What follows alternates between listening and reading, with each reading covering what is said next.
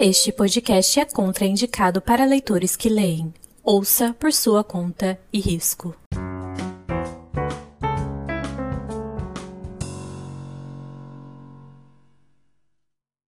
Oi, eu sou a Letícia.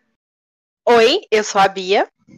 E você tá no Teto para Três Podcast. Uhul!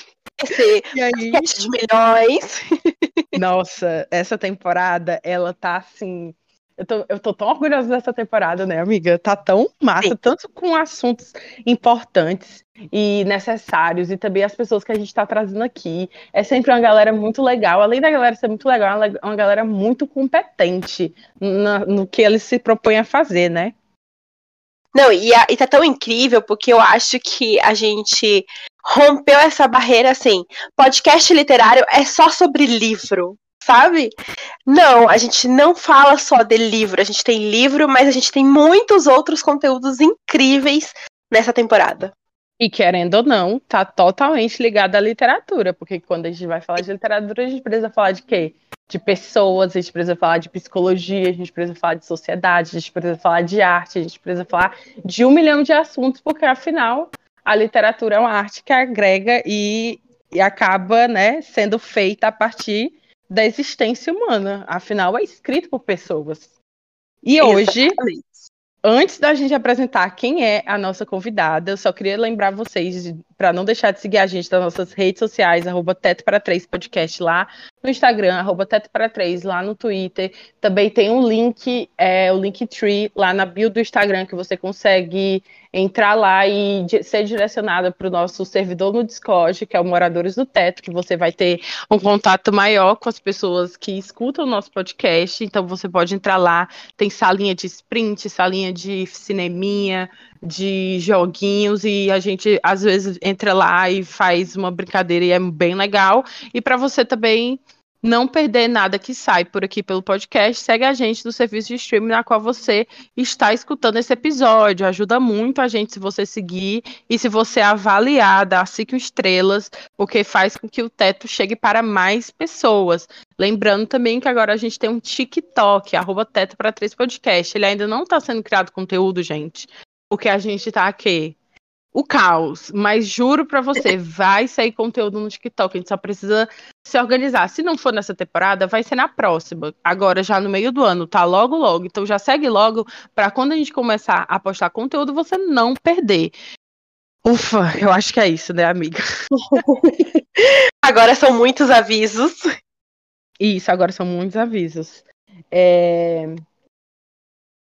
Eu vou apresentá-la e a, a Bia vai apresentá-la e eu vou apresentar também a nossa convidada, porque o currículo dela é muito, muito grande, gente. A gente trouxe hoje, assim, para falar do nosso assunto, a gente trouxe uma pessoa, assim, que ela é, assim, gabaritada no último, entendeu? Então, Bia, vai aí com a tua apresentação, que depois é. ainda venho com outra também. Não, gente, assim, o teto ganhou um brilho diferente hoje. Com traços poderosos cores e letras. O Teto tem o prazer de receber uma convidada que é multitalentos. Ela transborda, ela é professora, autora, cronista, poetisa, artista. Ela exala cor, formas, vozes, ecoa, reverbera, impacta. Ela é maravilhosa, é a Luciana Braga. Isso. Também vale lembrar que a Luciana ela tem mais de um livro publicado. Ela, além dela ser escritora, ela, como a Bia falou, ela também é artista. Então, ela tem colaborações em diversos livros. E eu vou falar aqui um pouco para vocês é, sobre os livros que ela já tem. Aí depois ela vem e se apresenta para vocês, ok? Ela tem participação ela é autora no Mulheres do Ceará, Literatura, Cultura, Artes e Ofícios. Ela é cronista no Bora Cronicar, coautora e ilustradora da antologia Todas as Formas que Há de Amar e participou da coletânea Pelo Direito de Amar e Histórias de uma Quarentena. Ela é também escritora do Escrita Infinita e também ilustrou o mesmo. Então seja muito bem-vinda, Luciana Braga, aqui no nosso teto. Oi, meninas, o que dizer depois dessa apresentação oh. tão cheia de adjetivos? Muito feliz de estar aqui. É uma honra, um prazer recebê-la aqui. É... confesso que depois que eu li o Escrita Infinita, eu me sinto íntima, como eu falei anteriormente. é um livro que é o, o que é um pouco. Eu só encontrei com a Luciana, tive o prazer de encontrar com a Luciana apenas uma vez, pessoalmente. E aí eu li o Escrita Infinita. Eu tô terminando ele agora. Ele tô até com ele aqui na mão, porque tem várias coisas assim que eu fiquei super impactada e eu super concordei com uma, um parágrafo aqui do Profácio, do pós-fácil, na verdade, do livro. E é isso, eu já me sinto íntima. É um livro muito que fala de si e fala desde da infância até a atualidade, vai passando por diversos assuntos, diversas fases. Então eu queria que tu já começasse falando como foi o processo de escrever o Escrita Infinita. O, o processo de escrita do Escrita Infinita foi muito singular, porque geralmente é, a gente faz primeiro a escrita dos textos e depois a ilustração. E nesse livro o processo foi inverso. Primeiro eu fiz as ilustrações, eu postei no Instagram, né, na, na minha página de Instagram dedicada ao Escrita Infinita, e os seguidores começaram a dizer que isso dá um livro, isso dá um livro. E eu fui recebendo isso como uma generosidade, mas chegou um determinado momento que eu disse, por que não? E aí eu sempre postava o desenho e um trechinho literário e recomendava outros livros também. E aí decidi ampliar esses trechos. Então, Escrita Infinita, ele é o resultado dessa ampliação dessas crônicas. E surgiram a partir das imagens e grande parte delas são resultados de um, um desafio, provavelmente vocês já devem ter ouvido falar, que é o Inktuber. E os Sim. ilustradores do mundo inteiro, a gente fica desenhando todos os dias no mês de outubro a partir de uma lista bem aleatória. Então, boa parte das ilustrações surgiram aí. Sim, e assim, gente, é, se você tiver é, como entrar em contato com Escrita Infinita, faça isso por você, porque assim, é um dos livros mais bonitos. A parte assim, você vai abrindo o livro, tem cada ilustração linda, e é de uma qualidade essa edição que dá, é uma alegria muito grande saber que um autor independente conseguiu é, não só a parte de escrita, que várias a gente conhece muitos autores independentes, muitas pessoas têm o, o, talento de escrita e tudo mais, mas poucas têm a oportunidade de ter um material físico e um material físico de tanta qualidade, porque é, a diagramação do livro ela é, ela é extremamente confortável de ler sem falar de toda a parte artística dele, porque ela conversa de fato com todos os textos, já que os textos vieram a partir deles. Mas assim, gente, é de encher os olhos, não só pelo conteúdo que você é, vai consumindo da parte escrita, mas a parte artística dele, para mim, acredito que assim é, é essencial. É realmente, se ele não tivesse a parte dos desenhos, ele, ele não teria a mesma impacto porque, e assim, gente, é lindo. Então, se você puder é, adquirir o Escrita Infinita, faça isso, porque eu vou postar umas fotos dele lá no, no Instagram do Teto, tá? Para quem quiser ver como é mais ou menos assim as ilustrações, quando a gente vai divulgar também o Instagram da Luciana, mas vale a pena você ver, porque assim, é um, uma aula de arte. Da sua for forma mais pura e simples, entende? Eu fico me perguntando se a, a Luciana ela foi uma leitora. sim, sim. E uma leitora assim, assídua, né? Aquela leitora que ganhava prêmio na escola por ser a menina que lia mais. Mas isso nem sempre foi, mas isso não foi é, algo incentivado dentro de casa. Né? Na minha casa ninguém uhum. lia. Realmente as pessoas dizem que as crianças leitoras existem porque possuem pais leitores também, né? E no meu caso, a minha mãe não tinha tempo para ler. Ela tinha que cuidar de quatro filhos sozinha, então ela trabalhava o dia inteiro e quando chegava era jantar, dormir para trabalhar no dia seguinte. Então ela sequer tinha tempo para olhar as atividades da gente, né?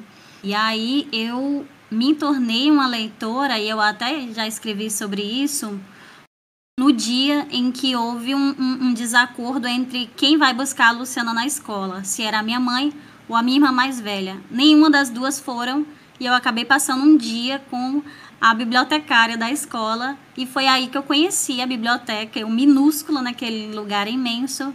E a partir da leitura da Princesa Sherazade eu não parei mais. E aí eu li um livro por dia. Criança tem mais tempo, né? Adolescente. Um livro por dia, às vezes cinco livros por semana. Então, lia bastante. Uma verdadeira leitura voraz. Sim, sim. sim. Eu não tô querendo dar spoiler, porque se você for ler o livro, como eu falei, eu já estou me sentindo íntimo da Luciana, porque ela compartilha muitas histórias. Então, assim, é, se você quer saber uma, de forma mais aprofundada de todos esses assuntos, é contado de uma forma muito bonita. De novo, adquira o Escrito Infinita, tá, galera? Porque realmente tem todo o aprofundamento da, disso que a gente está falando hoje aqui no nosso episódio. É... Luciana, como foi dar voz para aquilo que gritava dentro de ti, né? Porque o, o Escrito Infinita, ele é bem pessoal, é, e ele vai passando por, por assuntos que, delicados, acredito, pela forma que você vai abordando aqui. Então, como foi é, se abrir tanto para outras pessoas terem acesso a coisas tão pessoais que aconteceram na sua vida no momento que você foi desenvolver o escrito infinito? É, eu gosto muito de uma imagem que o Cláudio Rodrigues, que é meu orientador no doutorado também, ele usou no dia do lançamento presencial, que foi dizer que a narradora do Escrita Infinita não era uma narradora que estava confortável, ela estava estribuchando o tempo inteiro. Ele usou esse verbo, porque ela está o tempo inteiro reclamando, gritando, denunciando. É mesmo uma ideia de, de colocar para o mundo né, o que está sentindo. Mas ao mesmo tempo, e aí sempre eu sou questionada sobre isso, né? Porque eu digo logo no começo, na apresentação, que apesar de ser um livro muito íntimo, não é uma autobiografia. E aí tem muita gente que me questiona e diz que é sim, que tudo que está escrito você realmente viveu, mas não é bem assim. Então há um distanciamento também entre a realidade e a ficção. Nesse momento em que eu conto para vocês o que eu vivi na infância ou na adolescência, mesmo fazendo um link com o Escrita Infinita, já é uma representação, né? Então tem muita uhum. criação literária aí, até, até que ponto tem a realidade, até que ponto é o, o manuseio da linguagem, né? Aí fica para os, os mistérios da literatura. Tu falou que a, a arte, né, as ilustrações vieram antes Sim. do texto. Como que a arte entrou na sua vida? A arte entrou na minha vida da maneira que eu acho que deve ter entrado muito na vida de das crianças que nasceram, assim, aí lá vai eu aqui denunciar a minha idade, né? Porque eu já sei que vocês são mais novas que eu. Eu tenho 35, né? Então, é, o que eu lia quando era criança era a Turma da Mônica. Então, eu sempre fui fascinada pela Turma da Mônica, pelo Maurício de Souza. A arte, ela entra na minha vida através das revistas de quadrinho. Uhum. Cara, o Maurício de Souza, ele é, ele tem que ser assim considerado uma das pessoas mais importantes para a literatura desse país, porque assim, de a cada 10 pessoas que chegam aqui no teto, oito começaram a ler por conta dos quadrinhos da Turma da Mônica. E a gente nem é tão nova assim. Eu sou nova, mas a Bia não é tão mais nova assim. A Bia já tá em 31 anos, e, né? Não. eu vou fazer 33. Ah, 33. Olha aí. É. Estamos próximas. Estamos próximas, é a mesma geração. É a mesma geração. Assim, eu vi que você tem um projeto novo e ele vai ser o seu primeiro projeto infantil. É. E eu Você pode assim, dar spoilers, falar um pouquinho sobre Sol pra gente? Sim, com certeza. É, dei o spoiler da capa essa semana, né? Foi no dia do, do livro infantil. Eu queria muito que fosse nesse dia. E no dia tava muita coisa acontecendo errada, mas eu disse, vou lançar nem que seja 11h59, no último segundo. E aí deu certo. É, é um projeto, esse é um projeto bem pessoal ainda, assim, talvez até mais do que o Escrita Infinita, porque ele, ele surge a partir de um fato real, que foi a morte da minha cachorrinha. A gente, todo mundo perdeu muitas pessoas, amigos, parentes na pandemia, né? Mas eu uhum. não vejo muitas pessoas falarem sobre os pets que perderam, né? E, e, a gente cria um elo muito forte com eles, né? Com os animais. E, e eu perdi a minha cachorrinha, que era Mel. E fiquei muito abalada porque ela, de certa forma, era nosso consolo. No momento em que tinha tanta gente morrendo, tanta gente sofrendo, ela fazia a gente rir dentro de casa. Então, eu acho que ela criou uma bolha de felicidade pra gente, né? Pra mim e todos os membros da minha família. E aí, quando ela partiu, foi de repente, ela adoeceu em 24 horas e morreu antes do, do dia finalizar. Eu fiquei muito abalada, né? Porque eu não queria mais ter animal, porque eu já tinha perdido um na infância então tinha aquele trauma, né? Eu não quero perder de novo. E aí a maneira que eu utilizei para sublimar essa dor foi escrevendo. Então eu escrevi primeiro como se eu estivesse falando para ela, como eu me senti com a ida dela, e aí depois eu criei uma segunda parte que é ela falando para mim, por que, que ela teve que ir. Então, o, o, Sol é essa narrativa. Depois eu fui reescrevendo, revisando, né? Passou por vários processos, mas inicialmente é essa narrativa de dar voz, né? De dar voz ao animal. Hum, não sei se chega a ser uma, uma fábula, né? Mas é uma narrativa que vai muito naquele, naquele viés do. Talvez eu esteja agora exagerando muito, né? É, do Pequeno Príncipe, mas é nessa, nessa vibe uhum. aí, nessa sensibilidade aí. Então, é um livro infantil, eu pensei nas crianças, mas eu acredito que é um livro que também vai aquecer muitos corações de adolescentes e adultos, todo mundo que ama pet. E eu tenho um propósito que é reverter o lucro que eu consegui com a venda dele para as instituições que cuidam de animais abandonados, e são muitas instituições e elas necessitam demais de ajuda. Hum, que incrível. É, com certeza a gente vai ficar emocionado, né, Bia? A Bia uhum. é bem mais emocionada do que eu, mas eu com bicho me pega num lugar muito. E aí tu falou do Pequeno Príncipe, é só assim. É, eu, eu preferi mil vezes ler Luciana Braga do que ler o Pequeno Príncipe, então fica aqui.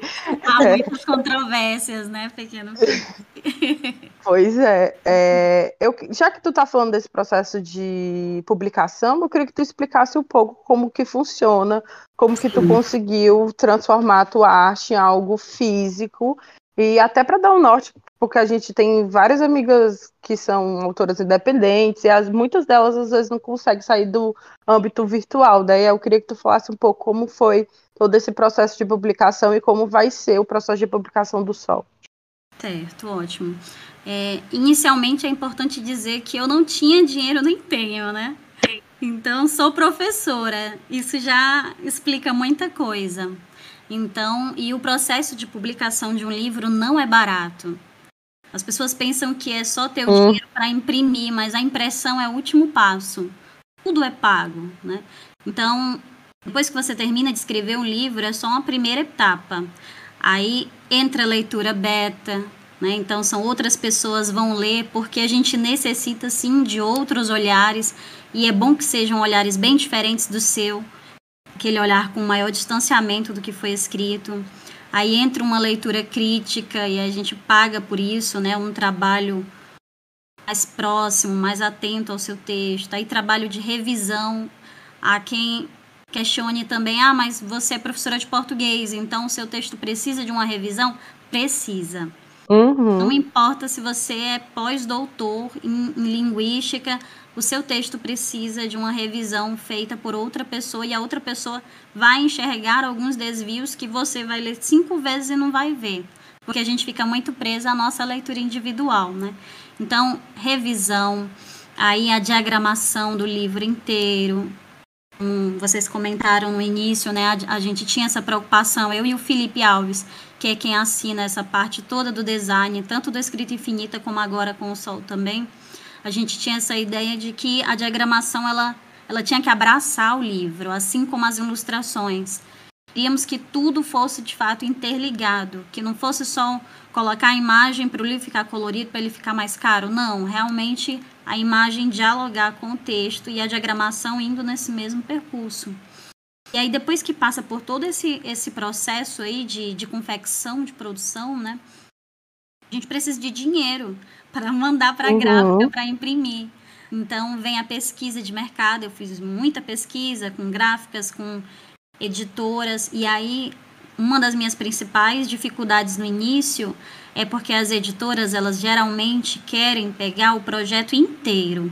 Então, eu já tinha um livro diagramado e para mim era importante que fosse o Felipe, porque a gente desenvolveu um trabalho junto desde o início. Então, as editoras geralmente querem o trabalho, o texto ali no Word, para poder elas fazerem todo esse percurso e ficar a cara delas, né? Então, eu precisava só de uma gráfica. E eu não tinha dinheiro para pagar essa impressão. Aí, o que, que eu fiz? Eu pensei em fazer uma campanha de financiamento coletivo é uma grande saída para escritores independentes e artistas. Tem uhum. o Catarse, né, que é, uma plataforma, é a plataforma líder no momento, só que o Catarse cobra uma porcentagem, assim, que para mim era muito importante, era o valor que eu ia pagar para o trabalho do design. Então eu pensei, Sim. vou com a cara e a coragem fazer a minha campanha de pré-venda no Instagram, para que eu tenha o controle total de toda essa campanha. É mais trabalhoso? É mas assim eu não perdia né, o dinheiro utilizando nenhuma outra plataforma. Então o Felipe ele organizou o meu blog. Eu até ouvi um, um episódio vocês falando de blog e eu menos uma vez por uhum. ano eu ainda revisito o meu blog, né? Então a gente repaginou o blog, criamos dentro dele uma aba para poder fazer essa venda virtual e eu fazia a venda também comigo, né? Seja em dinheiro ou em Pix, enfim. E fui fazendo essa campanha durante um mês e consegui vender 100 livros na campanha de pré-venda. Então as pessoas compraram o livro sem nem ter visto o livro materializado ali, né? Só mesmo pela, pela certeza, pelo apoio e por me acompanharem, né? Saber do meu trabalho, já conhecer as minhas ilustrações e o pouquinho do texto que eu ia colocando na, na rede social. Então, o Instagram foi fundamental. E aí, com o Sol, eu pretendo fazer do mesmo jeito, campanha de pré-venda através do Instagram, com muita perturbação no privado, muito Reels, muitas stories, é assim. Uhum. É, a gente teve um. A gente sempre bate nessa tecla aqui dentro do teto, que é sobre o acesso à literatura, que muitas, muitas vezes se fala sobre o acesso à literatura, é, das pessoas consumirem o livro, mas ninguém fala do acesso à literatura que é a parte do autor. O autor também precisa ter condições para ele conseguir escrever e desenvolver e tudo mais. E aí tem o episódio que a gente fez com a Yara, nessa temporada, na terceira temporada, e também tem um episódio na primeira temporada que é sobre literatura nacional, que a gente fala sobre como é, é difícil você publicar no Brasil e como não tem retorno financeiro, uhum. né? Então, assim, as pessoas precisam ter essa consciência que não é só o comprar um livro quando ele já está feito, mas o autor também tem, além do trabalho é, todo o trabalho que ele vai ter para escrever e etc. Como também a parte de venda e a de lucro também, porque aqui, infelizmente, a gente precisa estar tá pensando de alguma forma na parte financeira, porque para conseguir viabilizar o projeto, né? É... E sobre blog, a Bia tem um blog até hoje, o Atitude. E a gente, a Bia torce pro, pro blog voltar. Ah, eu sou de blog também. Sim, e eu acredito, principalmente dentro do meio literário, que vai chegar em um momento em que uma rede social ela não vai ser suficiente e o blog vai voltar com tudo. Eu tenho isso para mim, sabe? Eu acho que a rede social ela vem se moldando tanto e as pessoas estão tão imediatistas, elas querem as coisas tão curtas, rápidas e não sei o quê, que em algum momento o blog vai voltar a ser uma ferramenta mais eficaz de divulgação. Porque ele é muito mais completo. E é lindo. Sim. E é escrito. Aquelas. Eu vi que o Escrita Infinita está disponível no Kindle Unlimited, né? Que é a, a, ferramenta da Amazon aí que quase todo autor independente acaba usando. É, apesar de eu já comentei isso aqui, é ridículo, mas um autor ele não ganha nem um centavo por página lida, ele ganha menos de um centavo por página isso lida. É um absurdo. Verdade.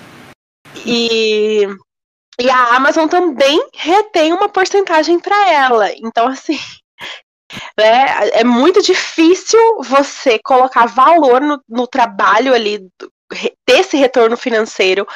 E tendo em vista que você não faz só isso da sua vida, né? Você não vive de literatura. Não, não.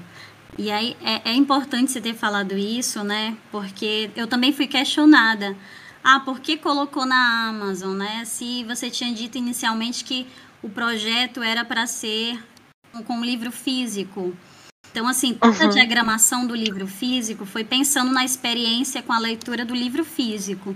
E aí, o, o livro que está disponível na Amazon, ele possui uma outra diagramação.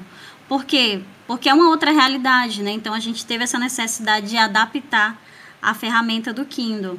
Mas aí não foi mesmo com esse intuito de, de lucrar. Eu nem lucrei tanto com o físico que tinha uhum. na Amazon, mas foi com a ideia de ampliar o, os leitores, né, de ter um maior alcance. Então foi mesmo com esse propósito, que é o meu, o meu propósito principal, por ser professora também de literatura, que é de fazer com que mais pessoas possam ler. Porque, infelizmente, ainda existe muita gente que não tem condição de comprar um livro físico. Então, a possibilidade uhum. de baixar e ler em um celular, não é? Porque muitos também não têm computador em casa, é, é algo muito bom e positivo para essa divulgação da literatura. Uhum. Aí tu tinha me feito outra pergunta depois, né? Não, é, foi isso sobre como foi colocar o livro na, no Kindle Unlimited mesmo. Ah, sim. Pois é. é. Luciana, eu tenho outra pergunta, que é, hoje em dia, tu é autora e a gente já falou cronista e, participa de vários projetos. Eu sempre vejo você em vários eventos, fazendo palestras. Eu também sei que em paralelo você é professora, para quem não sabe, a Luciana trabalha na mesma escola que a minha mãe, tá, gente? é por isso que eu conheci ela e você trabalha como professora, você também está no doutorado, e aí você ainda tem esse job que é de marketing, né? Que além de ser escritora, tem que fazer marketing, tem que fazer a venda, tem que entregar. Então, como é lidar com todas essas funções que, que ocorrem muitas vezes ao mesmo tempo? Como é que. Como é que tu fica. Não sei como é que tu consegue, quantas horas tem no teu dia para tu conseguir fazer tantas coisas assim? Eu ainda moro sozinha, ainda tenho que fazer minha comida, arrumar a casa, cuidar das plantas e eu danço dança do ventre. é loucura, né? Meu, gente, ela é multitalentos mesmo. Gente, não, tem 40 horas no dia da Luciana, não é possível.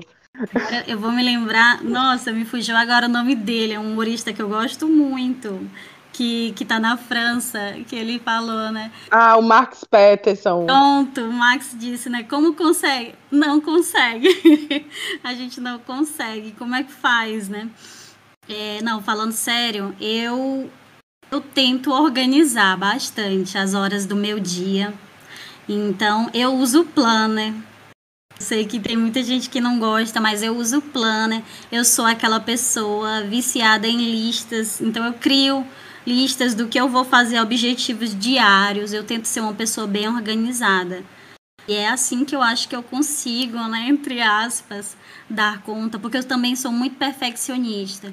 Então eu só abraço um, um projeto se eu tiver condição de, de dar tudo de mim para ele, né? Senão eu recuso logo de imediato. Então eu tento me organizar bastante e, e me alimentar bem, né? Que é para poder me manter viva e saudável, conseguir fazer tudo. Sim. Eu ia te perguntar assim, é... como você não foi introduzida na literatura pela sua família, né? Não era ninguém leitor, foi aquele, aquele acaso do seu dia. Aí eu gostaria de saber se, diante disso, hoje você vai está trabalhando nesse projeto infantil, como você enxerga a importância da literatura na infância, de ser incentivado ali na infância? Eu acho fundamental, sabe? Não só a literatura, mas a arte de modo geral. Semana passada eu recebi uma foto, eu estou mostrando essa foto para todo mundo, que é a foto de um bebê ainda recém-nascido, que é o Luiz, filho da Nai, que é a Nayana. Nayana Iris, que é escritora também, independente, poeta. Escrevi até o pós-fácil do livro dela. E o médico pediu para ela fazer, para ela ficar mostrando algumas imagens para a criança conseguir levantar o pescoço. E nada interessava para essa criança até que ela mostrou um desenho meu. E o menino ficou com o pescocinho levantado e olhando, né? E aí ela me mostrou, olha que legal, você saber o que, ao invés dela levar a criança para frente da televisão, ela pegou uma arte, né? Ela pegou um desenho e mostrou. Então eu acho que é ali mesmo. Desde quando a criança não sabe nem falar, eu acho que a gente tem infinitas ferramentas para inserindo aos poucos a arte e a literatura na rotina das crianças. Eu comecei a, a ler cedo, né? Eu acredito que foi muito cedo, mas eu gostaria de ter começado ainda mais cedo. E eu sinto inveja, digo mesmo, dessas famílias em que em que os pais eles não têm essa jornada tripla muitas vezes para sustentar os filhos e eles conseguem ter um tempo para poder ler uma história. Então, eu sempre me emociono muito quando assisto filmes ou séries em que as mães conseguem ler para os filhos, porque eu sei que na prática isso não acontece, pelo menos essa não é a realidade dos meus alunos. Né? Eu pergunto muito e geralmente eles dizem que vão, vão começar a desenvolver esse gosto pela leitura a partir das aulas de literatura. E aí vem o meu papel muito grande como professora, como incentivar ou traumatizar, né? Porque a gente sabe que um professor pode traumatizar também. Então, eu acho que a gente tem que, independente das nossas dificuldades ou rotina, é, incentivar essa leitura. Eu fiz isso com os meus sobrinhos, eu não tenho filhos, né? Mas tento conversar com as minhas amigas que têm filhos também e estou incentivando direto para a gente tentar montar uma nova geração. E eu acho que a gente já tem um pouco disso, vocês são um pouco fruto disso, né? Uma geração que seja mais leitora e mais apreciadora da arte. Sim, até, até porque eu acho que é, literatura, consumir o, ato de ler, ele vai é, ter utilidade não só para a sua parte de entretenimento, para a sua parte psíquica, mas também vai ajudar em todos os âmbitos da sua vida, né? Querendo ou não, a gente, no mundo que a gente vive, a gente precisa ler de interpretação de texto e ler tudo que a gente vai fazer, principalmente quando você vai se tornando adulto. Qualquer qualquer andadinha que você vai num banco, você precisa entender aquilo que você está lendo, você precisa ter um certo discernimento, e a leitura ela ajuda muito nisso, mesmo que não seja uma leitura focada é, em um conhecimento específico, seja uma leitura de literatura romance, algo de ficção, ela ainda auxilia muito né, na, na parte prática da vida. Eu acredito todo muito mundo. nisso, Letícia, que todo e qualquer tipo de leitura ajuda muita gente. Eu passei por, um, por uma experiência divertida, que é eu fui levar a minha mãe para uma consulta médica e a minha mãe ela tem dificuldades de, de conversar com os médicos, né? Ela infelizmente não não pôde ter tanto acesso à educação, então ela tem essas dificuldades para para ela quer se expressar de uma maneira melhor e às vezes ela não consegue, né, dizer o que ela está sentindo ou interpretar mesmo as receitas que os médicos passam. E aí eu tenho uhum. esse papel de acompanhá-la, né, e ouvir o que o médico passa para entender, para poder depois orientar ela com uma outra linguagem, né, uma linguagem mais acessível. E aí na última consulta eu comecei a falar o que a minha mãe tinha e fui utilizando um pouco do, do, dos termos técnicos. E aí a médica perguntou: Você é da área da saúde? Eu disse: Não. E ela: Por que, que você sabe muito? Eu disse: Porque eu leio.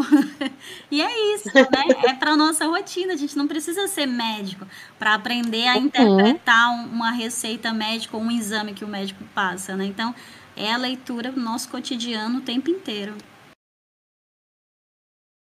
Eu Sim. vejo, principalmente hoje, né, que no mundo onde a informação chega tão rápido, tecnológico, de telas, né, um mundo de telas, a diferença que faz. Eu também não tenho filhos, é, mas eu tenho meu afilhado e minhas sobrinhas, e eu tô assumindo esse papel de apresentar livros, de mostrar que é legal ler. Eu trago elas aqui em casa, elas vêm nos meus livros e ficam, nossa, tia Bia, que legal, olha que bonito. Ainda é muito no âmbito visual, não é tanto na, no fato delas quererem de fato estarem lendo. Uhum. Mas final do ano eu dei para cada uma delas cinco livros de uma coleção que a Faro lançou de clássicos da literatura infantil, né?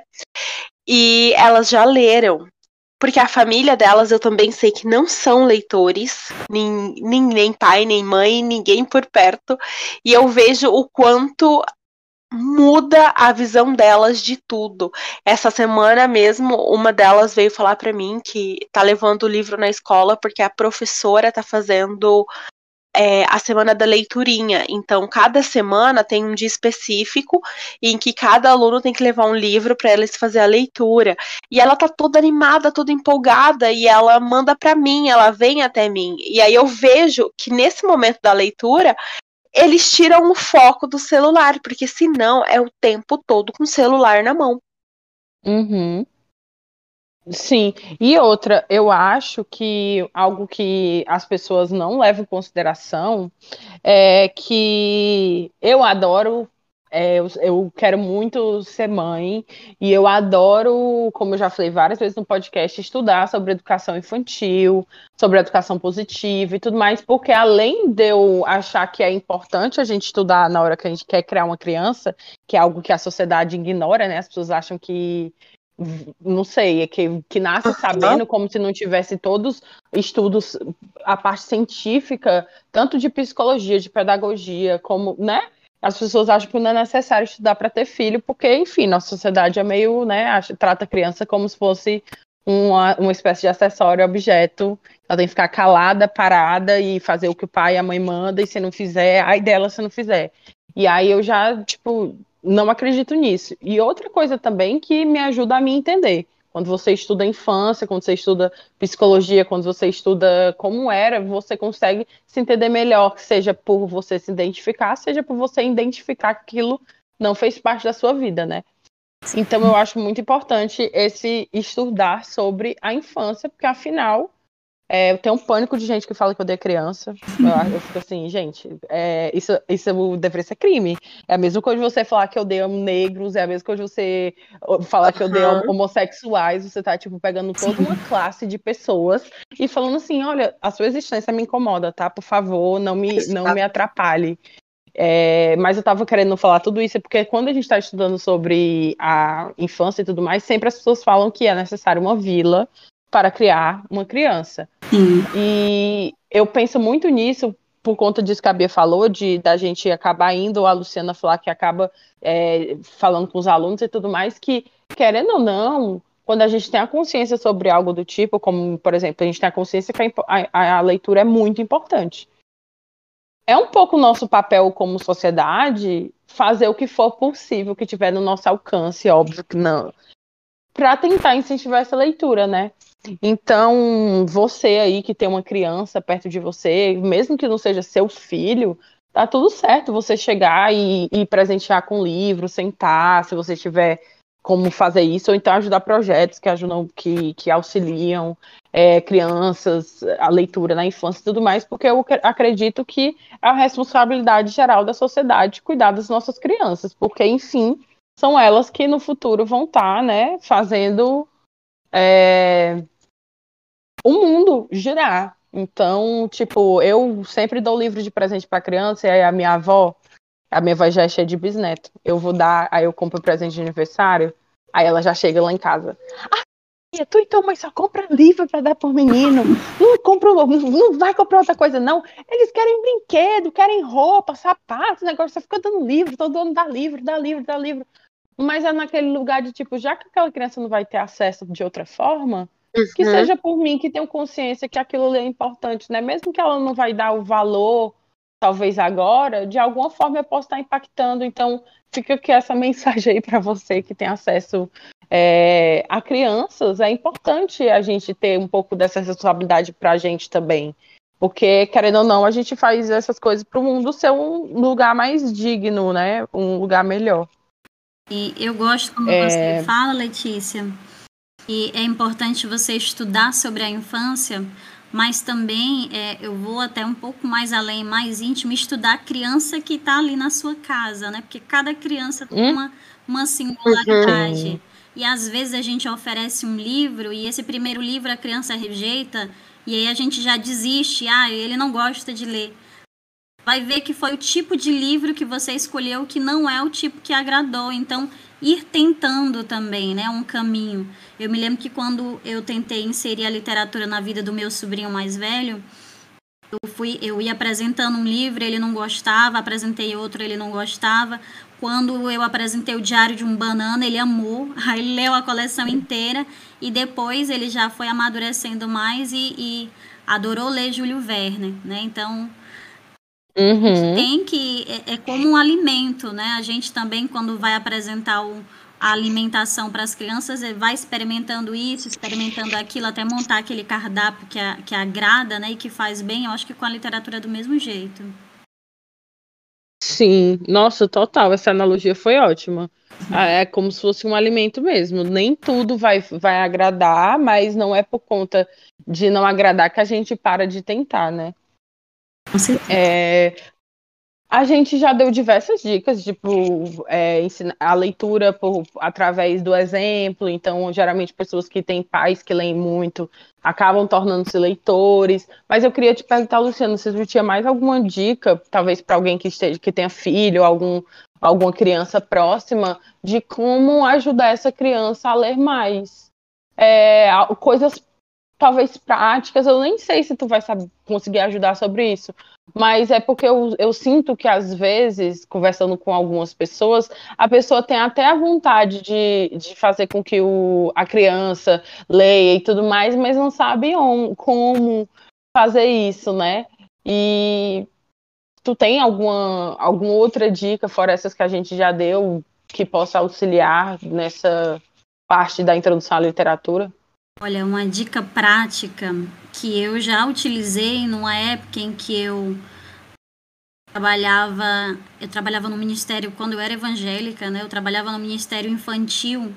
E aí a, o, o propósito era inserir e aí a gente entender a Bíblia também como a literatura, né? Eu entendo a Bíblia como a literatura cheio de narrativas, uhum. né? Então, inserir essas narrativas bíblicas com um público minúsculo, né? Eu trabalhava com a primeira infância ali, eu rodeada de crianças. E aí, qual era a estratégia para poder manter as crianças atentas à história que eu estava contando enquanto os pais estavam ali assistindo o culto? Eu dramatizava. Então, uhum. eu acho que a leitura dramática é, chama a atenção da criança, sabe? Você mudar as vozes, utilizar os brinquedos como personagens. Eu acho que você criar um universo lúdico palpável vai conseguir trazer a criança para mais próximo de você.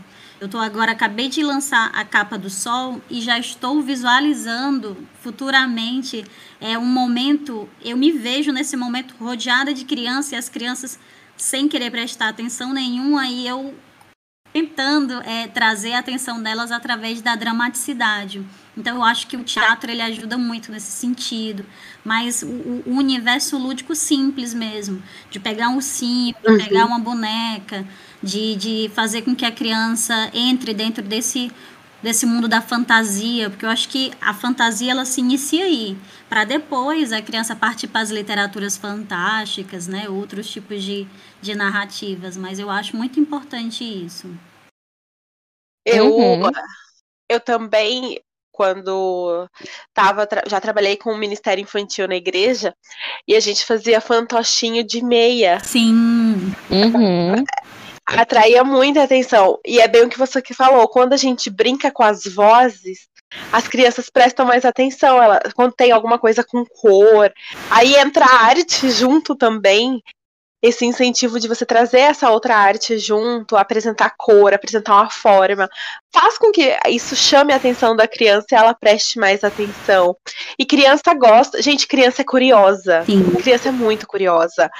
É, se você apresenta algo para ela que aos olhos dela é interessante, ela vai parar para prestar atenção.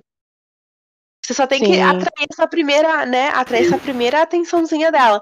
Mas a criança é curiosa, por natureza, a criança gosta do que é novo, do que é diferente. É, só tem que ter aquele tato em como você vai estar tá apresentando isso desde o início. Isso. Bia. Luciana.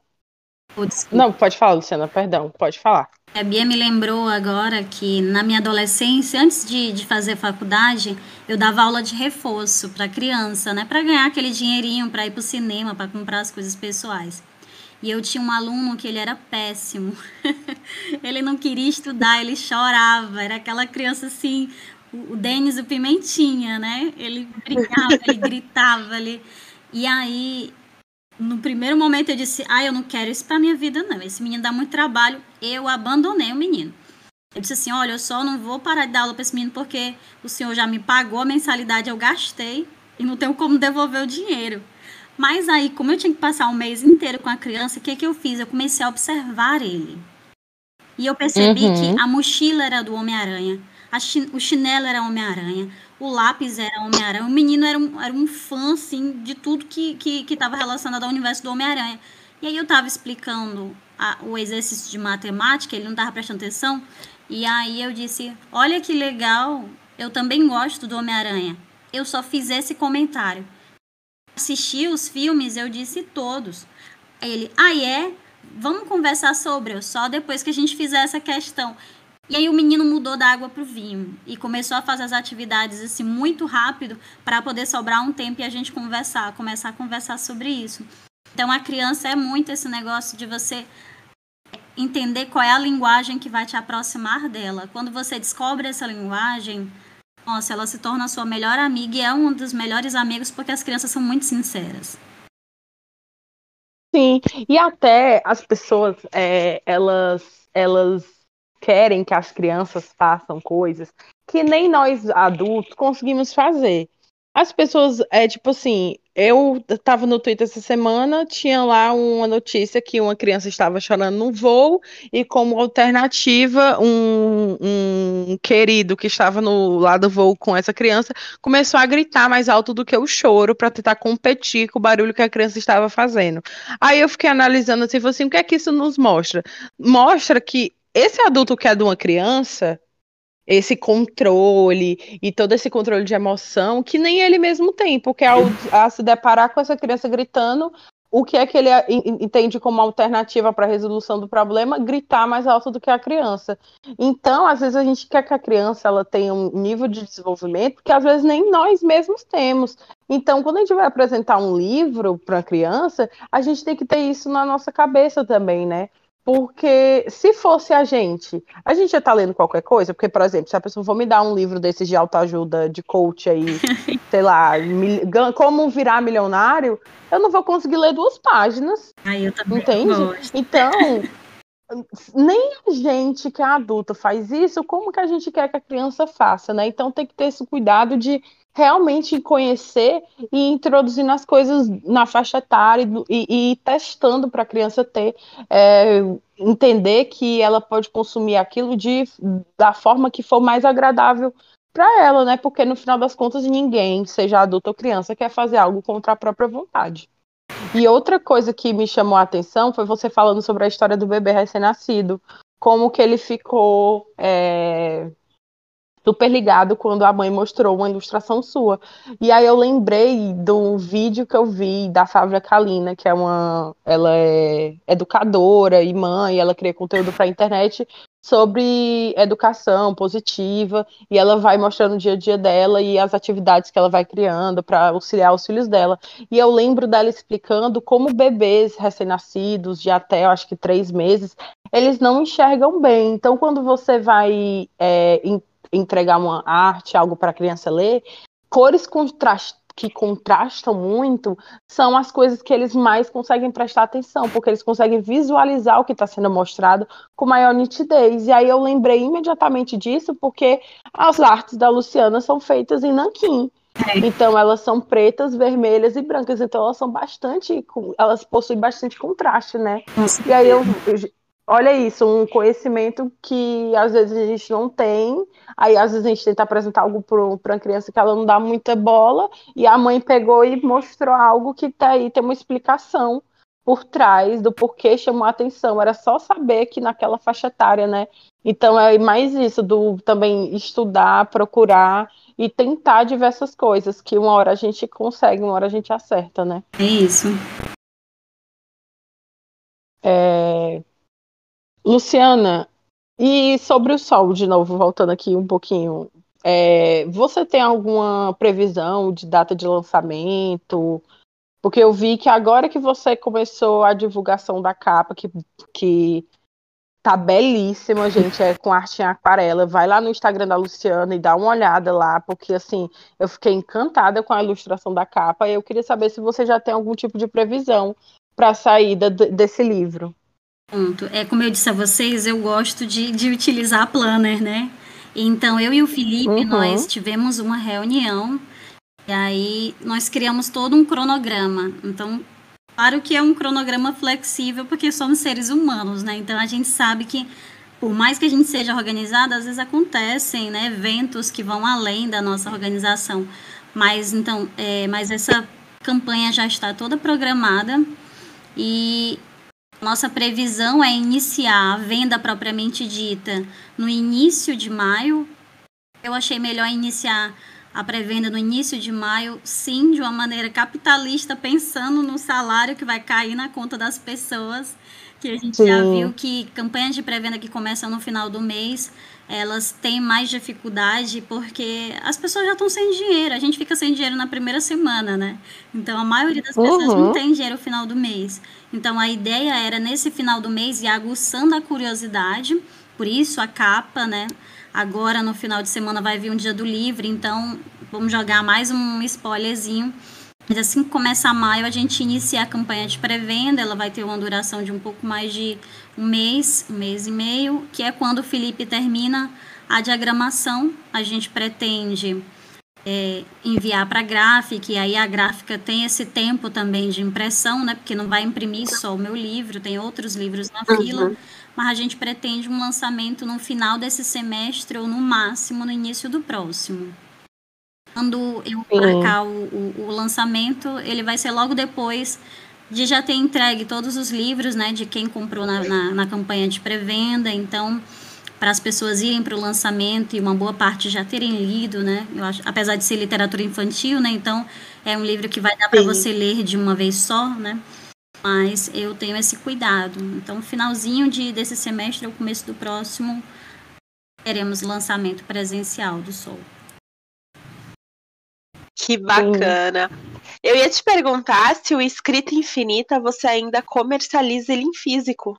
Sim, é, o Escrita Infinita ele esgotou a versão física no ano passado por causa da Bienal, né? Então eu levei, eu fui convidada para participar e aí foi uma conquista muito boa do nosso grupo de escritores independentes aqui do Ceará.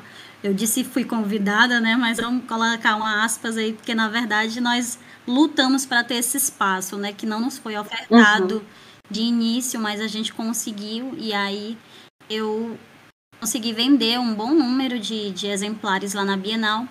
E aí, com essa, essa venda desses exemplares, eu fui convidada para um outro evento ganhei um cachê. Foi a primeira vez que eu participei de um evento literário ganhando cachê. Fiquei muito emocionada. E aí, com esse cachê, eu financiei uma segunda remessa dos livros, porque ainda havia muito pedido pelos livros físicos. Apesar de uma boa parte, aí eu penso nos meus alunos, né? Uma boa parte dos adolescentes, né? essa nova geração preferir mesmo o formato virtual, o público que ama livro físico, ele ainda se mantém bastante forte, né? Eu me insiro dentro desse grupo. Uhum. E aí eu estou comercializando essa segunda tiragem, né? Então ainda tem alguns livros, sim, no formato físico. Inclusive, eles estarão comigo domingo no, na biblioteca pública. Vai ter um evento lá dentro da BS. Eu e outros escritores independentes a gente vai passar a tarde lá comercializando nossos livros e aí possibilidade de comprar o livro, tirar uma fotinha, conversar, ganhar a dedicatória, né, que eu acho que é o, é o grande presente do livro físico, né, que o digital não oferece. Então, vai ter essa chance aí no domingo. Sim. É, e, e é um livro como esse, o físico, ele, ele. Eu acho que a experiência é bem mais. Não, não que a experiência não vá ser rica você lendo ele no virtual, mas você ele ter, você ter ele no físico, como ele é cheio de arte, eu acho tão mais agradável a experiência de leitura, sabe? Porque às vezes no físico eu, eu por exemplo, leio no Kindle. O Kindle ele é todo preto e branco. Hum. Eu acho assim, o, o, as cores, a, o contraste da arte tão legal. Luciana, um, uma dúvida. É, como foi que tu desenvolveu esse teu traço nanquim, que utiliza muito preto, branco, vermelho? É, esse é um traço teu já que é permanente ou às vezes você vai para outros estilos de desenho? Como é que funciona? Pronto, eu tenho duas páginas do Instagram, né, que é a Braga Drawing e o Escrita Infinita. E aí no Escrita Infinita eu posto essas artes autorais, sempre com essa paleta preto e branco e vermelho, mas no Braga Drawing, que foi a primeira página, né, que eu comecei a comercializar, que ela veio logo depois do, do lançamento do, do livro. Agora, eu me esqueci o nome do livro. o livro das mulheres, meu Deus do céu. É o Mulheres, mulheres do Ceará, Literatura, Ceará. Cultura, Arte e Ofício. Porque o título é enorme, parece aqueles títulos de. Eu lembro Sim. das novelas de cavalaria. Então, é, quando eu fiz arte para essa capa desse livro, foi quando surgiu um público interessado em ver os meus desenhos, né? Então, antes de 2019, só quem via meus desenhos eram os meus amigos próximos ou meus alunos. E aí foi quando eu criei a página e comecei a escanear ou tirar foto dos desenhos e postar na internet. Então, no Braga, eu ainda gosto muito de experimentar. Gosto de brincar com, com os materiais. Então, geralmente, um desenho meu com outras cores, é, eu, eu gosto de cores bem fortes, né? Então, gosto de uma, de uma paleta bem vibrante e eu gosto de misturar materiais. Então eu uso também, além do nanquim, uso lápis de cor, eu uso giz de cera, uso aquarela, já usei guache, eu misturo com caneta posca, já misturei com café. Então eu gosto de brincar uhum. com as uhum. texturas. Então eu tenho uma página que é a página que eu, que eu brinco. E aí lá eu coloco também fanarts, desenho, personagens de anime, One Piece, que eu sou apaixonada pelo traço daqueles daqueles personagens que Sim. demais. E aí fica essa página para eu me divertir e brincar. E Escrita Infinita é uma página mais voltada para a ideia do desenho atrelado à literatura. Mas aí você me pergunta se eu sempre desenhei com essa, com essa, polata, é, com essa paleta né, e esse traço autoral, não. Sim. Não. Eu, inicialmente, eu não coloria meus desenhos. Era só no lápis porque eu tinha medo de colorir e estragar o desenho, porque eu não sabia colorir. eu acho que muita gente passou por isso, né? Muitos desenhistas. A gente fazia no lápis, o desenho no lápis estava incrível. Ia colorir, pronto, virava uma merda.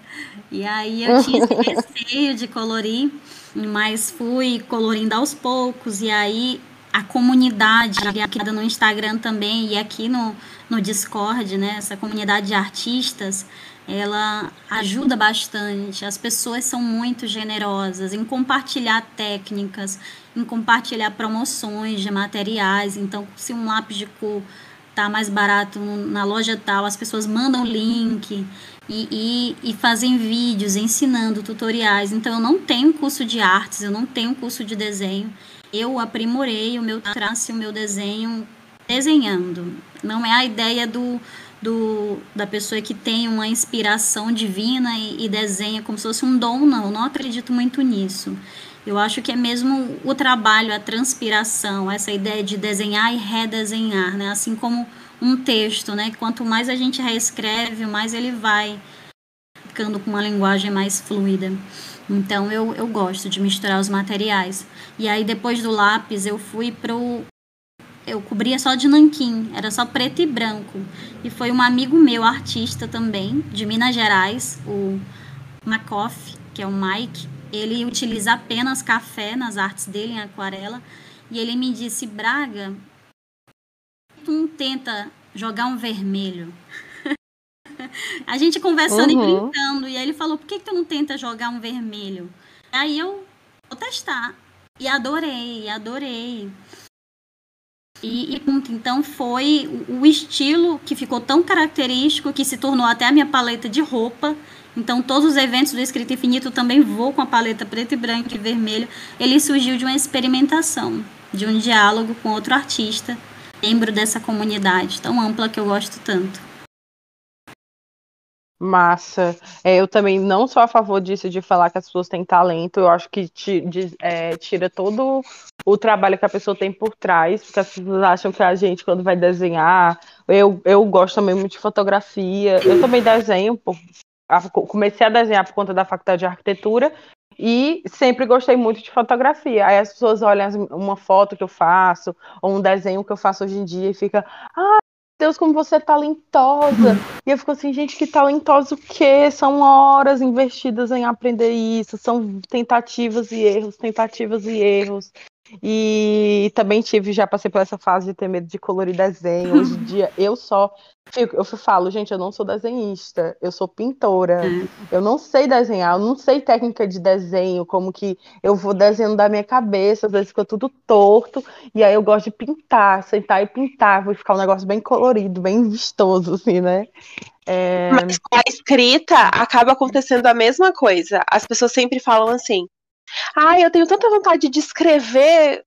Como é que eu faço? Eu falo, escreve. Escreve. Sabe? Uhum. O, o, escreve. O livro, muitas vezes, ele não se desenvolve da primeira ideia que você teve. Às vezes, dentro daquela primeira ideia, você começa a escrever alguma coisa, não sai nada, aí de repente vem uma outra ideia, e aí sai um pouco mais, ou às vezes você tem a ideia de um final e aí você constrói a história para aquele final. Às vezes você nem tem nada pronto, mas hoje você escreve um texto, outro dia você escreve outro. Em algum momento você junta todas essas partes e vira um livro, vira um corpo. Então, assim, a única forma que eu vejo das pessoas escreverem é escrevendo, é praticando. A escrita é uma prática também. Você não é só, ai, tem que ter inspiração. A inspiração, às vezes, é você sentar e só escrever, escrever o que tá na tua cabeça, escrever um sentimento, escrever. E aí deixar que a coisa vá fluindo, às vezes depende do texto também. Se você escrever uma coisa mais técnica, uma coisa histórica, aí requer pesquisa, aí já entra em outro âmbito, né? Mas a questão da escrita é que ela é um exercício também. É para você também, assim, Luciana? Sim, e, e eu gosto de pensar no, no não apressar a escrita, sabe? Que eu vejo assim. Uhum. Eu já fiz palestras em escolas também, e aí os adolescentes, eles ficam muito encantados quando vem uma... Eu tenho 35, mas eu não aparento os 35, né? Deus foi muito bom comigo, e eu aparento ter menos. E aí as meninas se identificam e dizem, eu quero ser escritor, eu gostaria de publicar, mas querem publicar para já, né? Querem logo publicar Isso. um rascunho que está ali no caderno, acha que ele já tem um livro. E não é assim. Eu lancei o, o, o Escrita Infinita, né? Presencialmente em 2022, a gente começa o projeto em 2021, mas esse livro, eu gosto de dizer que ele já foi rascunhado, na pandemia teve as ilustrações, mas alguns trechos que estão diluídos nas crônicas, eu escrevi em 2012. O poema que abre o livro, ele é da época em que eu ainda era graduanda. Então, acho que os grandes livros da nossa literatura brasileira e internacional, eles não surgiram. Claro que tem aquelas pessoas que escreveram o livro de uma vez. Clarice tem livro que ela escreveu de uma vez. Mas mesmo quando o escritor disse, diz assim, eu sentei e escrevi em um mês esse livro, ele não passou só aquele mês pensando naquele livro. Então a gente vai maturando a ideia também, anos e anos, assim uhum. como a gente vai reescrevendo esse texto, né, ouvindo os comentários, as ponderações dos leitores beta, da, da leitura crítica. Né? Então, tem uma crônica no, no Escrita Infinita que eu tive que reescrever ela inteira, porque originalmente ela parecia um poema. Então, a Letícia que, que leu, ela deve ter percebido que a minha, o meu texto é em prosa, mas eu tenho uma prosa, uhum. uma prosa poética, né? Então, Sim. eu comecei a escrever uma crônica, era toda em estrutura de, de poema, e era só ela, perdida no meio do livro, e aí eu tive que reescrever ela todinha. Então, tudo isso é um processo, né? E eu não, não comentei, mas eu valorize tanto essa, essa questão desse diálogo com o texto e a imagem e a escrita, que quem escreveu o pós-fácil, Bruno, ele é um artista também. Então eu queria que tivesse pessoas com olhares diferentes para poder abraçar esse projeto. Então tem uma psicóloga que escreveu a orelha, que é a Fernanda, e aí teve o Bruno, que é um artista e é design também para escrever o pós-fácil, porque eu não queria que fosse só uma pessoa que fosse formada em literatura, que é outro, outro uhum. estigma que a gente tem que quebrar, né? De que só quem é formado em letras é que pode ser escritor, não. Agora eu estou entrando em contato com muitos escritores independentes e tem gente de diverso, diversos ramos, né? Vocês são exemplos disso, né? Então tem, tem escritora que vem do direito, tem um pessoal que vem da administração, do marketing, da arte, enfim. É um, um a literatura ela vai abraçando assim todos os ramos e estilos e possibilidades, né? Isso é muito bom. Sim. Eu sou Oh, amiga, desculpa, pode falar. Pode falar, fala, não, fala. Eu sou uma defensora de que a literatura é para todos, sabe? Eu acho que é claro que existem é, situações em que profissionais da literatura são exigidos. Isso não, não tem como, não quer dizer que a gente quer ocupar o espaço desse profissional. Mas eu acredito muito que a literatura é uma linguagem universal e ela é uma linguagem que cabe em todo mundo que de alguma forma quer ou consumir, ou abraçar, ou exercer. Então, assim, eu acredito muito nessa ideia. Eu também. Porque eu iniciei na matemática. E, a, e também. E também, é, o que a gente está falando aqui é que as, nem, não é uma iluminação divina, não vai vindo nada. Uma pessoa pode até nascer com uma facilidade maior, mas não existe escritor sem, sem existir a, é, essa mesma pessoa a parte de leitora. Não dá para você escrever sem, se você não lê, não dá para você escrever se você não treina. Dá, Óbvio que dá. E pode ser que você consiga em um dia, como a Luciana falou, escrever um livro, mas geralmente pessoas que conseguem escrever um livro em um dia é porque por trás ela já tem anos de leitura, anos de treino, anos que ela já começou. Então, o que a gente está falando com tudo isso aqui é se você tem interesse, comece.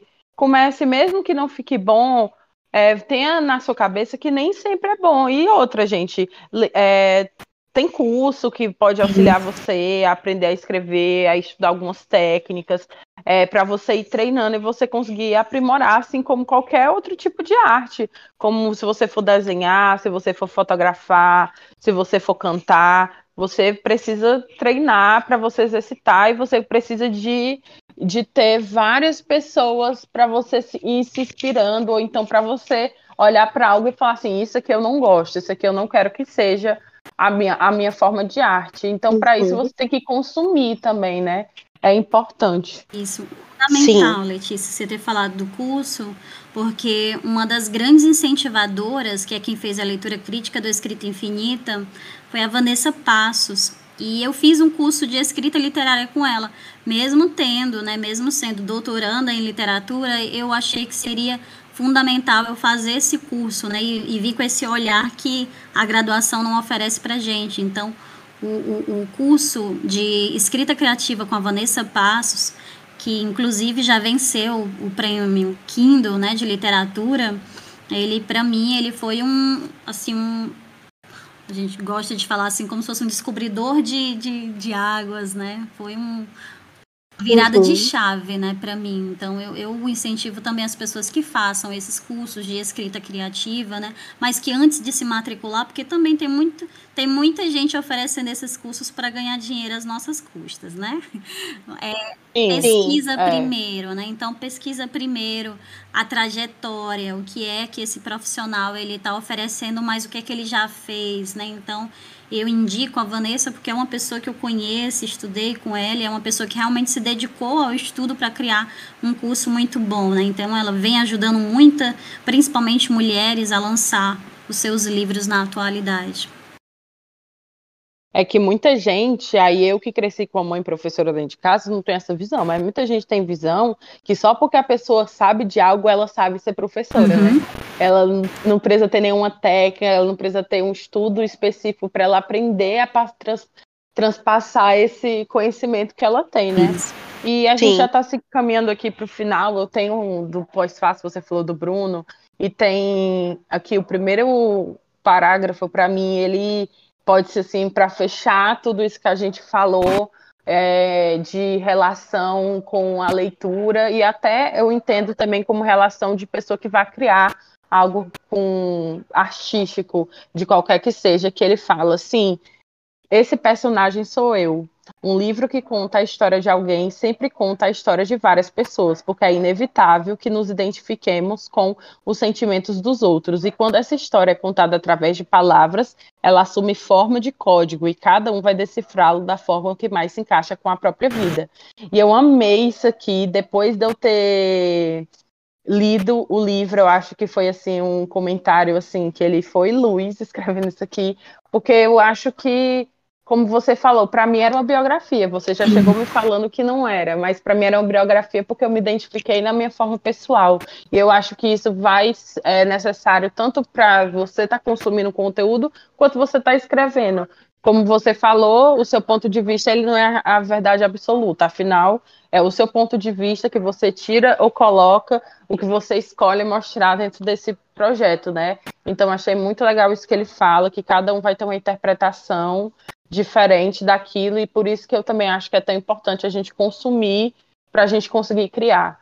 Então, queria agradecer, Luciana, por você ter aceitado o nosso convite é, para participar aqui do Teto. Foi uma honra conversar com você. Ainda temos o nosso quadro, mas eu já queria agradecendo, porque foi uma experiência muito legal a leitura do seu uhum. livro. Espero ler o Sol também. Espero que seja uma campanha linda, que você consiga mais e mais leitores. E é isso. Muito obrigada por ter vindo aqui fazer parte do nosso podcast. Com certeza foi quem está escutando também gostou muito da sua presença aqui. Eu só tenho a agradecer demais, Bia, Letícia, pelo convite, pela oportunidade.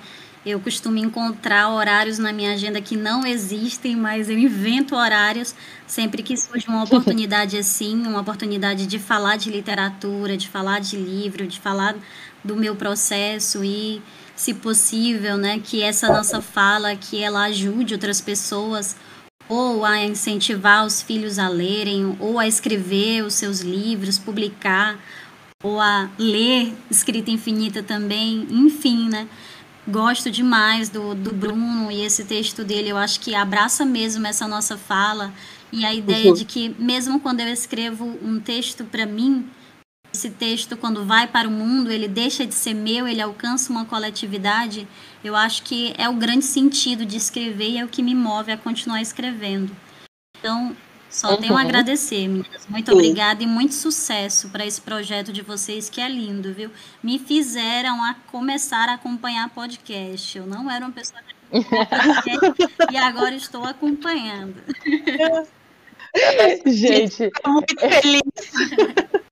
Eu nunca vou muito... esquecer Amiga, só um parênteses, eu nunca vou esquecer, eu até mandei um print pra Bia nesse dia, quando a Luciana veio falar comigo e ela falou que escutou o primeiro Oi. episódio. Isso a gente já tava no 40 e pouco.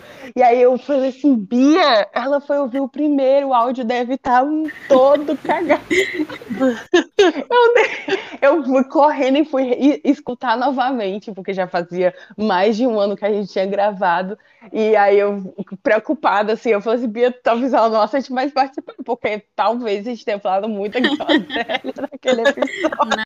Não, não, que é isso. Maravilhoso, maravilhoso. Vocês são super inteligentes e vocês são, ao mesmo tempo que tem muitas semelhanças, são completamente diferentes. Então, eu acho que vocês, assim como a gente estava falando aqui dessa união de texto e imagem, vocês se complementam e é por isso que a fala fica tão gostosa, a gente nem vê o tempo passar. Nossa, a muito gente obrigada. fica muito, muito feliz, assim, muito obrigada. É uma felicidade enorme. É, eu e a Letícia, a gente fala que essa temporada ela tá tão especial, ela agrega tanto pra gente em cada episódio que a gente termina sempre muito assim. Sim. Gente, que, que incrível, Encantada. sabe? E falta palavras pra gente agradecer. Por mais que a gente fale, olha, eu tô muito feliz, muito obrigada, mas parece que é insuficiente, sabe? Pra retribuir realmente a diferença que você, assim como todos os demais convidados, tem feito. Esse episódio foi incrível, é muito gostoso falar com alguém que ama o que faz. E a gente sente isso na tua fala, a gente sente o quanto o escrever é importante, o quanto a arte é importante, e o quanto misturar tudo isso torna o seu trabalho tão precioso. E a gente sente isso aqui do outro lado. Então eu fico muito feliz mesmo de ter você aqui hoje.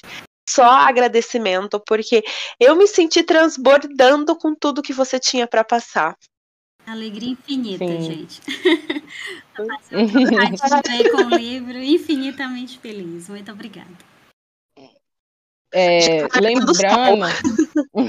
Isso. E muito sucesso, Luciana. E lembrando de vocês é, seguirem a Luciana nas redes sociais. Ela tem o escritainfinita.blogspot.com. Ela tem também o escrita.infinita lá no Instagram. Tem o braga.drawing, que é de os de desenho que ela falou, os trabalhos de ilustração. E tem o arroba Luciana Braga 7, que é o perfil dela. Então siga ela lá, a gente vai deixar nos nossas. Quando saiu esse episódio, vai lá no post do episódio que a gente vai deixar as redes sociais dela lá marcada é, no post. E segue lá a Luciana para você não perder o trabalho dela, tá, gente? Uma escritora independente daqui do Ceará, nordestina, professora, que vocês viram que ela se desdobra em 50 para fazer tanta coisa, entendeu? Então vai lá prestigiar o trabalho dela, porque é um trabalho muito incrível. E agora vamos para o nosso quadro. É, Bia, você tem alguma indicação no episódio de hoje? Gente, eu vou falar um negócio pra vocês. Livro eu não vou indicar, porque eu já falei nos últimos três episódios, três livros que eu ia ler, e eu tô lendo e não termino. Mas eu vou reforçar hoje aqui nesse episódio um feito na minha vida que foi ter visto um filme, visto um filme. Eita, eita, a- amiga Thay, essa é pra gente. Ela conseguiu, ela parou de trabalhar e foi ver um filme. Filme, gente, eu venci. E o filme foi o quê? Indicação da Letícia da Thay, que é Top Gun Maverick. Que gente, vergonha. era cinco minutos de filme e eu tava assim, por que diabos que eu não vi isso aqui antes? Eu falei, é o tipo de filme, amiga, que ele é tão ruim, tão ruim, tão ruim, que ele se torna uma obra-prima de tão ruim que ele é. Gente, assistam, assistam porque lá é entretenimento puro. É só pra rir. É, eles tentam colocar umas coisas meio dramáticas ali no meio, mas você tá. Não. Só assiste, só assiste, sabe? Super bom, você assiste, você ri, é pra se divertir, o tempo passa e você não sente. Então, quando você tá precisando relaxar a mente, você tá precisando ver coisa bonita, assiste Top Gun Maverick. Não vai acrescentar nada na sua vida, mas pelo menos você vai ver um monte de homem gostoso sem camisa. Vai. Cara, olha, Eu fui ver esse filme no cinema com a minha mãe, tá?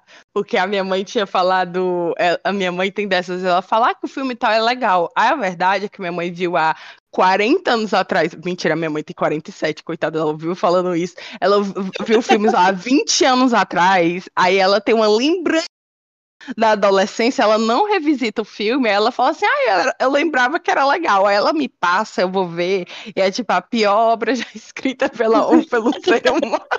Ela fez isso com Embalos de Sábado à Noite, eu assisti fiquei traumatizadíssima. ô porque, Jesus. gente, tem até cena de estupro, eu fiquei, eu fiquei assim, passada. E ela não lembrava dessas coisas, porque ela tinha visto quando era muito jovem, e o mesmo aconteceu com o primeiro filme do Top Gun. E aí, quando saiu o Top Gun Maverick, eu falei assim, pois então vamos no cinema, vamos ver o que, é que aconteceu agora. e assim, é um entretenimento de baixíssima qualidade, mas que entrega muito, muita diversão. Ai, eu amo. É, Luciana, você tem alguma indicação hoje? Nossa, eu consegui indicar infinitas coisas, gente. Eu vou desde o- os livros, livro juvenil até dorama, gosto demais filme, mas eu acho que vou usar essa oportunidade aqui para enaltecer o trabalho das escritoras independentes, né, das mulheres, das mulheres que me acompanham. E eu não falei aqui da importância dos coletivos femininos que estão se desenvolvendo aqui no Ceará. Então esse trabalho dos coletivos, ele é fundamental para essa nossa divulgação da literatura, né? Então eu pensei aqui em várias e aí muitas vão ficar me cobrando, não dá para falar de todas, né?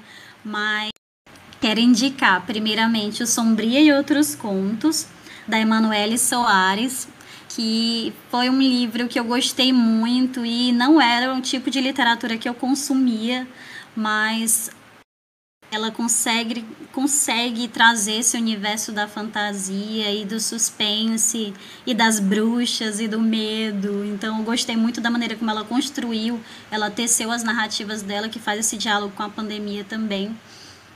Em o, o livro Cierzo, que é um livro de poemas da Nádia Camussa, que é uma verdadeira obra de arte. Ela faz um diálogo de poesia e fotografia. E eu super recomendo esse livro dela.